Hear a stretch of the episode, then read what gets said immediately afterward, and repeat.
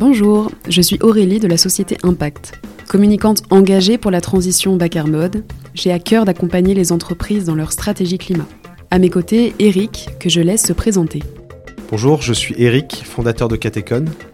Je me retrouve avec euh, Aurélie Impact dans l'envie de faire bouger les lignes et d'accompagner les entreprises dans leur transition vers un modèle durable. Dans cette série de podcasts, on va vous parler de ce qui nous réunit, Impact et Catecon à savoir le lien entre la stratégie bas carbone et le changement de modèle des entreprises, la complémentarité de nos métiers avec la puissance de la tech et la finesse du conseil pour démultiplier l'impact des entreprises, et enfin ce que peuvent apporter les acteurs du numérique dans la réponse aux enjeux climatiques et environnementaux.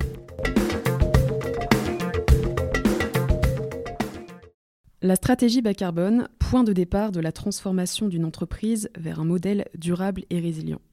Aujourd'hui, pour traiter ce sujet, nous accueillons Olivier Renaud, Chief Impact Officer chez Constellation et président de la société Impact. Bonjour Olivier. Bonjour. Pour commencer, on va vous poser une question très simple. Qu'est-ce qu'un bilan carbone? Ben, un, bilan carbone, tout simplement, c'est un bilan qui permet de faire l'état de son empreinte carbone, de calculer son empreinte environnementale et plutôt son empreinte climatique, pour être plus précis. Euh, alors c'est un point de départ, évidemment, ça permet d'avoir les ordres de grandeur, la question la plus importante, c'est qu'est-ce qu'on en fait. Hein. Donc une fois qu'on a ces ordres de grandeur, l'idée c'est vraiment de, s'appuyer là-dessus pour mesurer notre dépendance énergétique et définir une stratégie adaptée pour, pour la réduire, à la fois euh, pour la résilience de l'organisation et en même temps, évidemment, pour nos écosystèmes. Merci. Eric, est-ce que vous êtes d'accord avec cette définition?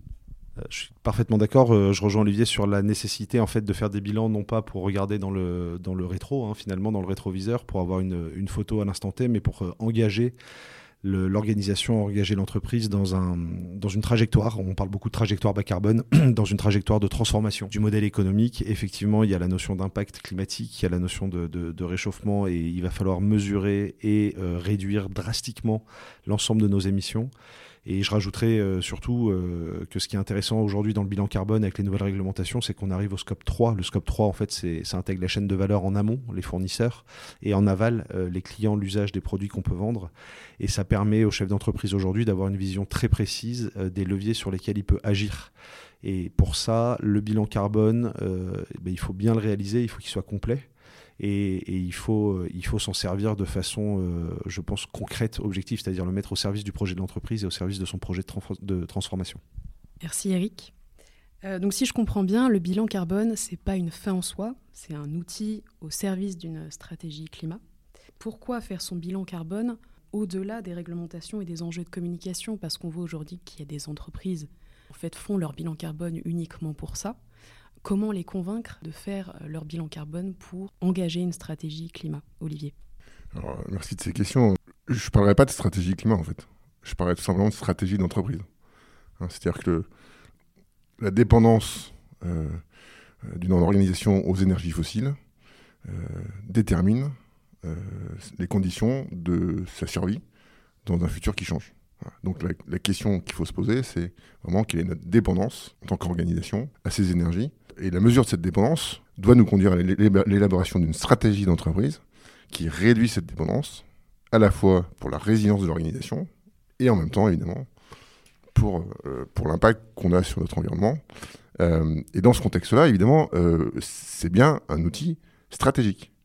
c'est un outil qui rend possible une réflexion stratégique qui est compatible avec les limites planétaires, tout simplement. Et donc cette stratégie-là, elle, elle, questionne effectivement, comme tu le disais, Eric, l'ensemble de la chaîne de valeur, c'est-à-dire bah, qu'est-ce qu'on achète, qu'est-ce qu'on produit et, quel est l'impact de ce, qu'on. Et donc c'est bien cette réflexion d'ensemble qu'on doit avoir avec les parties prenantes, avec les, patrons de l'entreprise, avec les actionnaires, euh, avec les clients, avec les fournisseurs, pour se dire ben voilà comment on réduit en fait notre dépendance aux énergies fossiles pour continuer tout simplement à vivre. Euh, je te rejoins complètement dans cette logique de, stratégie d'entreprise. J'ai même envie d'aller un petit peu plus loin. Euh, on commence un bilan carbone en faisant une cartographie des flux. Cartographie des flux, ça veut dire quoi? Ça veut dire qu'on va regarder qu'est-ce qui rentre, qu'est-ce qu'on transforme et qu'est-ce qui sort. Et ça, c'est valable quel que soit le, type d'entreprise, même pour les entreprises de services, où on a souvent enfin, l'impression de dire, où on caricaturera en disant voilà, il rentre du papier, il sort de la matière grise. Non, c'est quand même un peu plus complexe que ça, une entreprise. Il y a des déplacements, euh, il y a de la matière, il y a des impacts. Euh, c'est-à-dire que la matière grise va servir à produire d'autres choses derrière qui peut avoir une empreinte carbone. Et euh, cette cartographie des flux, qui est la base du bilan carbone, permet aussi d'avoir là, pour le coup, une vision très claire de l'entreprise dans son écosystème global. Euh, Olivier parlait des parties prenantes. Les parties prenantes, il y a deux types. Hein. Il y a la partie prenante interne, c'est les collaborateurs, et la partie prenante externe. Euh, il faut savoir qu'on ne réduira pas durablement son empreinte carbone, on n'arrivera pas dans une trajectoire carbone conforme à, toutes les ambitions euh, planétaires qui sont développées, à savoir 50% bientôt et neutralité à terme, si on n'embarque pas ces parties prenantes externes. Donc il faut les identifier, il faut les connaître, il faut les embarquer dans l'aventure, et il faut leur expliquer aussi que ça va être une stratégie qui va permettre finalement euh, de, de, de, déployer ou de développer l'entreprise, qui va permettre d'assurer son succès. Euh, effectivement, j'aime bien ton terme de résilience, moi j'emploie celui de durabilité, et une entreprise durable demain, c'est une entreprise forcément qui réduira ses dépendances aux énergies et qui apprendra aussi euh, à, à, utiliser les matières premières, qui peuvent aussi avoir un impact carbone assez fort, avec un peu plus de sobriété peut-être, et donc il va falloir se poser la question du carbone. Et au-delà de ça, il y aura énormément d'autres sujets qui vont, euh, qui vont émerger. Merci Olivier, merci Eric. Si je comprends bien, faire son bilan carbone, ça permet non pas seulement de réduire les émissions carbone, mais plutôt de connaître ses dépendances aux énergies fossiles et d'agir euh, en fonction de ça au niveau stratégique de, de l'entreprise. Maintenant, je veux bien qu'on parle de témoignages de votre entreprise, Olivier. Euh, en tant que Chief Impact Officer, vous développez donc une stratégie durable chez Constellation. Est-ce que vous pouvez me dire quelles sont les difficultés que vous avez pu rencontrer? Je ne parlerai pas de, difficultés, je parlerai plutôt des, étapes en fait, à franchir pour euh, mettre en place une stratégie qui intègre les enjeux environnementaux et climatiques. Le, point de départ euh, d'une stratégie, c'est évidemment d'impliquer les gens qui décident de stratégie donc les dirigeants, les actionnaires, les dirigeants, c'est vraiment le point de départ dans une entreprise, classique. Hein. Euh, on n'est ni une ONG, euh, ni un groupement politique, voilà, une entreprise avec des actionnaires et des dirigeants. Donc c'est d'abord euh, sensibiliser et comiter les dirigeants et actionnaires du groupe.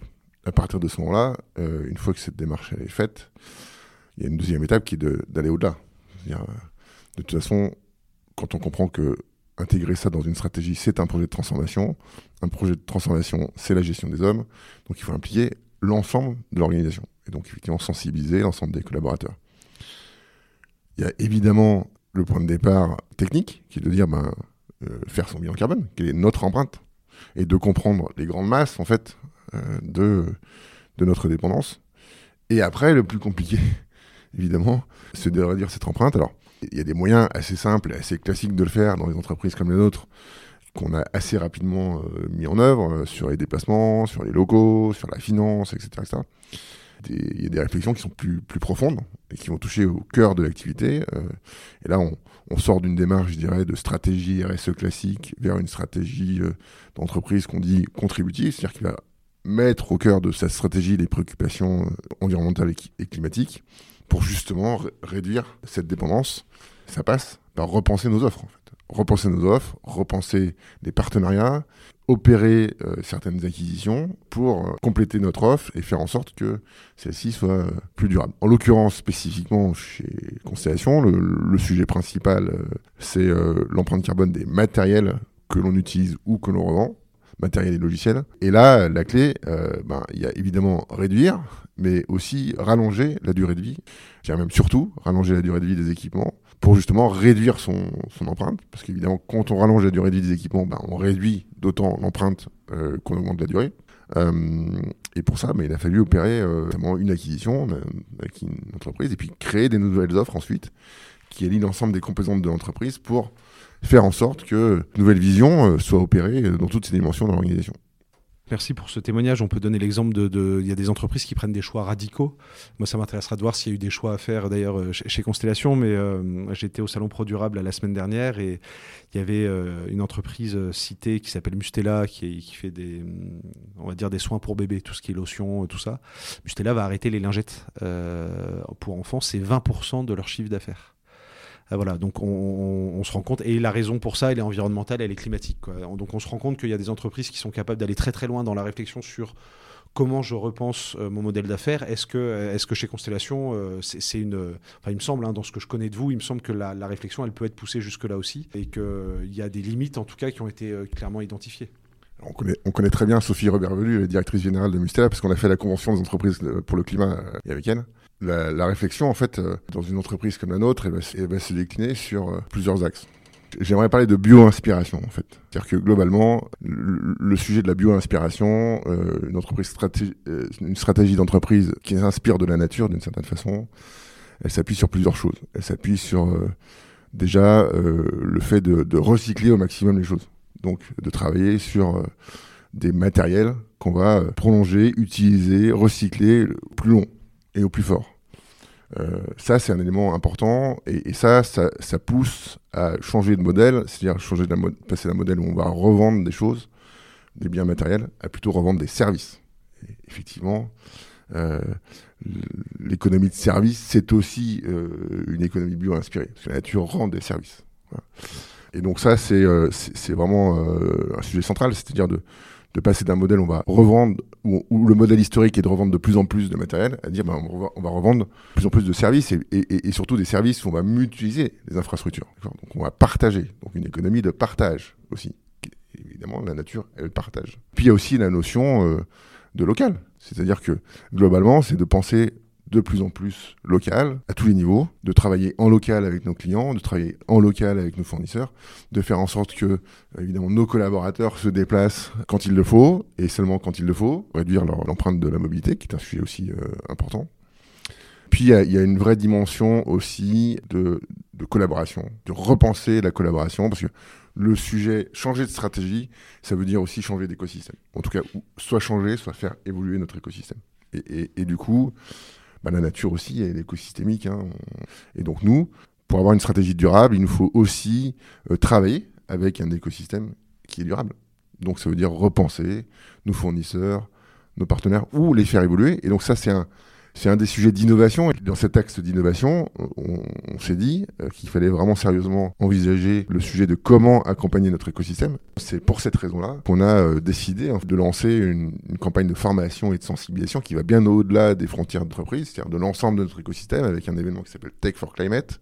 Et puis aussi, bien sûr, d'outiller cette démarche de transformation avec la, plateforme Equio et avec le cabinet Impact qu'on a créé pour ça, avec des experts euh, en stratégie climat qui permettent en fait d'accompagner les organisations sur euh, la mesure de leur impact et leur transformation c'est assez intéressant de voir euh, finalement que même à l'échelle d'un groupe, puisque là on, peut parler de, transformation à l'échelle du groupe Constellation, pas seulement à l'échelle d'impact, euh, il y, a une, capacité à faire bouger les lignes finalement, il y a une capacité à embarquer euh, des, écosystèmes assez différents et à les rendre complémentaires. moi, moi j'aurais peut-être une petite question sur la, la, finalement avec un peu de recul aujourd'hui quel fruit finalement, quel premier fruit de, cette transformation, quel premier fruit de ce que vous avez mis en place pour euh, mettre bah, toute la techno, tout le savoir-faire euh, du groupe au service notamment des stratégies d'entreprise sur le volet climat? Euh, est-ce que ça commence à porter du fruit en interne, en externe, au niveau de la marque employeur par exemple, au niveau de la fidélisation, ou est-ce que vos clients vous ont déjà fait des premiers retours en disant voilà, ça nous a permis d'engager notre entreprise vers des choses plutôt concrètes et plutôt adaptées à notre marché? Je crois qu'il faut avoir beaucoup d'humilité parce que euh, on a fait beaucoup de choses en trois ans, mais euh, on est loin d'avoir l'impact suffisant. Euh, les enjeux sont colossaux, on essaye de faire les choses bien pour inspirer les autres. D'abord pour nous inspirer nous-mêmes, inspirer nos collaborateurs, inspirer les gens qui nous rejoignent, inspirer les gens qui travaillent avec nous. je crois que du coup, le terme inspiration, c'est ce qui, c'est ce qui colle bien avec ce qu'on essaye de, de faire. Et, et cette inspiration-là, je crois qu'elle existe. Finalement, les regards les plus critiques sont peut-être ceux qu'on va avoir en interne vous en parlez tout le temps, euh, ça devient le sujet principal. Euh, est-ce que c'est pas un peu trop du greenwashing? Ouais, ben alors c'est compliqué, hein, parce que si on n'en parle pas, ben on fait rien, et si on en parle trop, c'est du greenwashing. On essaie d'être mesuré aussi, c'est pour ça qu'il faut avoir beaucoup d'humilité. Par contre, ce qu'on sait, c'est que globalement, en fait, au niveau des collaborateurs, aujourd'hui, quand on interroge les, équipes qui nous rejoignent euh, sur leur motivation, euh, la stratégie euh, environnementale du groupe est un sujet majeur dans les entreprises qui nous ont rejoints aussi récemment en termes d'acquisition, hein, euh, c'est aussi un sujet majeur. Et puis dans les partenaires qu'on voit, c'est aussi un sujet majeur. Et puis, parmi les clients, bon bah, comme je vous dis, à peu près 10% de nos clients qui ont, bougé avec nous, donc on ne peut pas dire que c'est nul. C'est quand même plutôt pas mal hein, en trois ans. Et puis là, bientôt, en plus, on va motoriser un certain nombre d'offres du groupe avec la plateforme Equio, hein, le, logiciel de calcul d'empreinte carbone. Et là, du coup, on va passer de, sans doute de, de 10 à 30, voire 40% de nos clients qui vont euh, utiliser les services de cette plateforme. Et là, du coup, euh, ben, oui, on va commencer à avoir encore un peu plus d'impact voilà, beaucoup d'humilité euh, sur, ce sujet. On, est satisfait de ce qui se fait. On aimerait faire plus encore. Il faut tenir compte aussi de la capacité des hommes euh, à accompagner ce changement, pas euh, créer de, de, rupture trop forte. Euh, maintenant, sujet de, de choix radicaux. On n'est pas trop dans la radicalité et constellation. Je crois qu'on est plutôt dans la transformation, parce que la rupture, c'est quelque chose de, violent en fait on va préférer accompagner les gens pour les aider à se transformer, plutôt que de leur dire bon, écoutez, non, on bosse pas avec vous. Euh. Au-delà de l'inspiration, il y a peut-être des pistes concrètes comme l'entreprise à mission. Eric, est-ce que vous pouvez nous parler de l'entreprise à mission et de quel peut être l'impact sur l'entreprise et sa stratégie? L'entreprise à mission, c'est un, sujet qui est passionnant parce qu'on on modifie les statuts juridiques de l'entreprise pour euh, inscrire dans ces statuts-là euh, une mission euh, sur laquelle on va devoir rendre des comptes, en fait. Et, les statuts des entreprises sont consultables, sont publics, donc si on remplit pas sa mission, on peut se faire rattraper par n'importe quelle patrouille finalement. Et sur les sujets climatiques, il y, a beaucoup de patrouilles qui tournent en ce moment. Euh, c'est un sujet qui est passionnant, c'est un sujet qu'il faut prendre avec beaucoup d'humilité. J'aime beaucoup ce mot-là, euh, Olivier, merci de l'avoir euh, prononcé, parce que c'est un sujet, si on le prend à la légère, qui va s'apparenter effectivement à du greenwashing, c'est-à-dire qu'on va travailler très rapidement une petite mission pour parce que ça fait bien sur la communication et sur les outils marketing mais finalement la question principale qui doit être posé se pose pas, c'est à savoir comment j'incarne cette mission. C'est-à-dire, est-ce que j'ai des objectifs qui sont euh, quantifiés, quantifiables, et est-ce que dans mon fonctionnement du quotidien, euh, bah, je, mets en place euh, le cadre pour que l'entreprise ou le groupe puisse accomplir cette mission.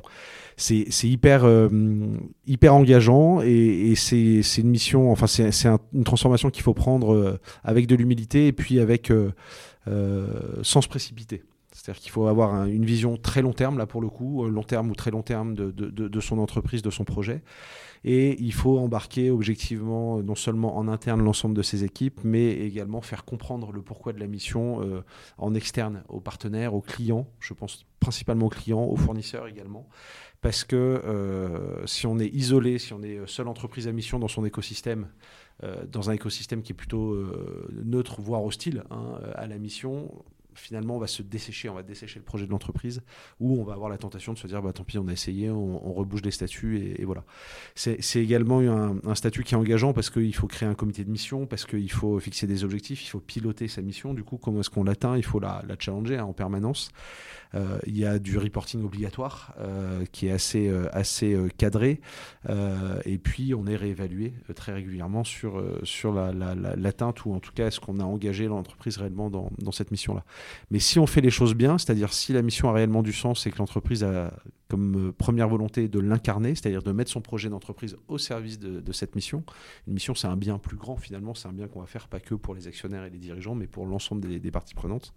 Si, on arrive à, construire la mission de l'entreprise dans, cette logique-là, euh, c'est un, un, autre levier de transformation euh, essentiel. Donc moi, je trouve que c'est une super initiative en fait qu'il faut bien réfléchir et sur laquelle il faut s'appuyer pour engager dès maintenant la, transformation.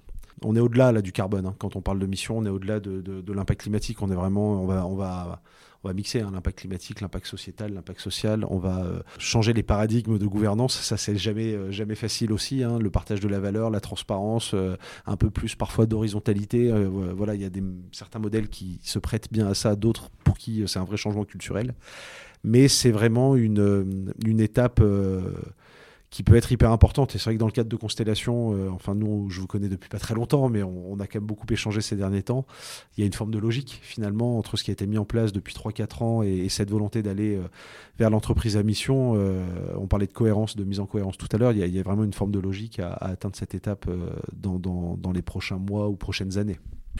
Oui, merci Eric. Je te rejoins alors. Le sujet d'entreprise à mission, j'ai eu l'occasion de, le côté de près puisque j'ai passé ma première société Easy en entreprise à mission en octobre 2020. et je suis également membre du comité de mission d'une entreprise qui s'appelle Eloi depuis un an et demi.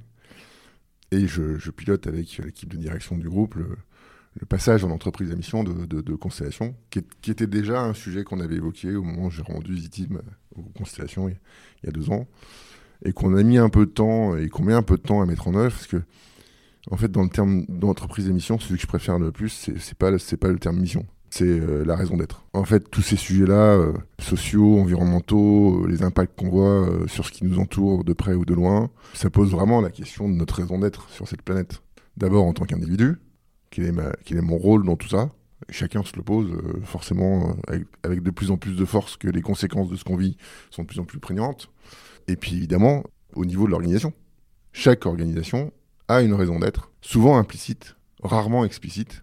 L'objet social tel qu'il est décrit dans les statuts est, souvent un, un, ersatz ou un extract ou un, raccourci de, cette raison d'être qui se révèle euh, avec le temps. Et donc ça, en fait, cet exercice de révélateur de la raison d'être de l'organisation, c'est vraiment un exercice qui est super intéressant. Euh, et puis, en fait, ce projet de passage en entreprise à mission, c'est aussi euh, un moyen d'initier, voire d'accomplir une transformation. C'est que nous, on a pris le parti de, prendre le temps de, de, faire ça euh, en impliquant euh, un maximum de monde. En l'occurrence, tous les collaborateurs sont impliqués dans, la réflexion, euh, les managers bien sûr, et puis on va rentrer dans une table bientôt où on va impliquer nos fournisseurs et nos clients. Et donc du coup, le plus compliqué dans une mission ou dans une raison d'être, c'est d'incarner. Et donc si on n'a pas fait ce travail d'englober un maximum de parties prenantes euh, dans, le projet, bah, en fait, c'est désincarné.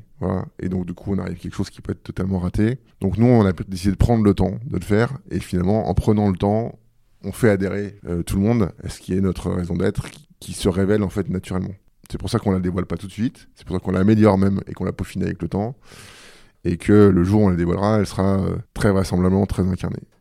Merci beaucoup Olivier, merci Eric. Je pense que l'épisode touche à sa fin. On a fait un échange constructif. On a parlé plein de choses, d'entreprise à mission euh, dernièrement, mais aussi d'humilité sur euh, son engagement euh, d'écosystème et essayer d'embarquer un maximum de personnes dans sa stratégie de transformation. Si je voulais résumer l'épisode, est-ce qu'on pourrait dire qu'on ne peut pas se contenter d'un bilan carbone, mais que c'est nécessaire et que finalement c'est la bonne porte d'entrée pour transformer mon entreprise vers un modèle durable et résilient? Est-ce que vous avez euh, un autre mot de conclusion? Peut-être juste pour finir, euh, je pense qu'on est tous appelés euh, dans nos organisations à agir chacun à notre mesure. C'est un petit peu la parabole du colibri. Euh, et effectivement, bah, 10%, c'est la petite goutte, mais 10%, c'est toujours mieux que 0%, et c'est toujours mieux qu'embarquer dans le chemin inverse d'autres. Donc moi, je retiens vraiment de cet échange les mots humilité, temps long, c'est-à-dire qu'il faut regarder loin, et, engagement, il faut y aller. Merci Eric. Le bilan carbone, c'est une porte d'entrée, une porte d'entrée indispensable pour connaître son empreinte et son impact. Euh, et alors, c'est assez surprenant parce qu'on va avoir des entreprises qui vont découvrir un bilan plutôt catastrophique et puis des autres qui peuvent avoir un impact tout à fait positif. Donc, du coup, euh, il nous arrive aussi, de, au travers de ce, travail de bilan carbone, de faire prendre conscience à des dirigeants qu'en fait, ils peuvent avoir un impact encore plus important que ce qu'ils ont et en fait que leur modèle d'affaires, il, est très très bien et qu'en en fait, eux, ils ont vraiment intérêt à se développer. Donc c'est vraiment un point de vue, euh, euh, c'est un pas de côté par rapport à ce qu'on fait euh, habituellement, par rapport à la mode de fonctionnement de l'organisation habituelle, qui est nécessaire pour avoir un éclairage sur vraiment quel essor on doit donner et à quoi, pour simplement faire en sorte que on, vive mieux ensemble, tout simplement dans l'organisation et dans la société. Merci à tous les deux.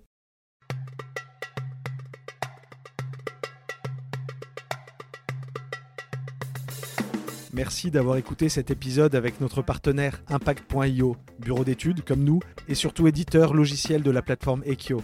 C'était un vrai plaisir d'échanger ensemble sur les problématiques du marché, du carbone, et sur celles de nos clients. Chers auditeurs, nous espérons que vous avez passé un aussi bon moment que nous en écoutant cet échange. Si vous avez apprécié cet épisode, nous vous invitons à le partager autour de vous sur LinkedIn en taguant impact.io et Catecon ou sur un autre canal pour encourager la transformation des entreprises vers un modèle durable et résilient. Ne l'oublions pas, c'est en agissant ensemble, en écosystème, que nous allons changer les choses. On compte sur vous. À bientôt!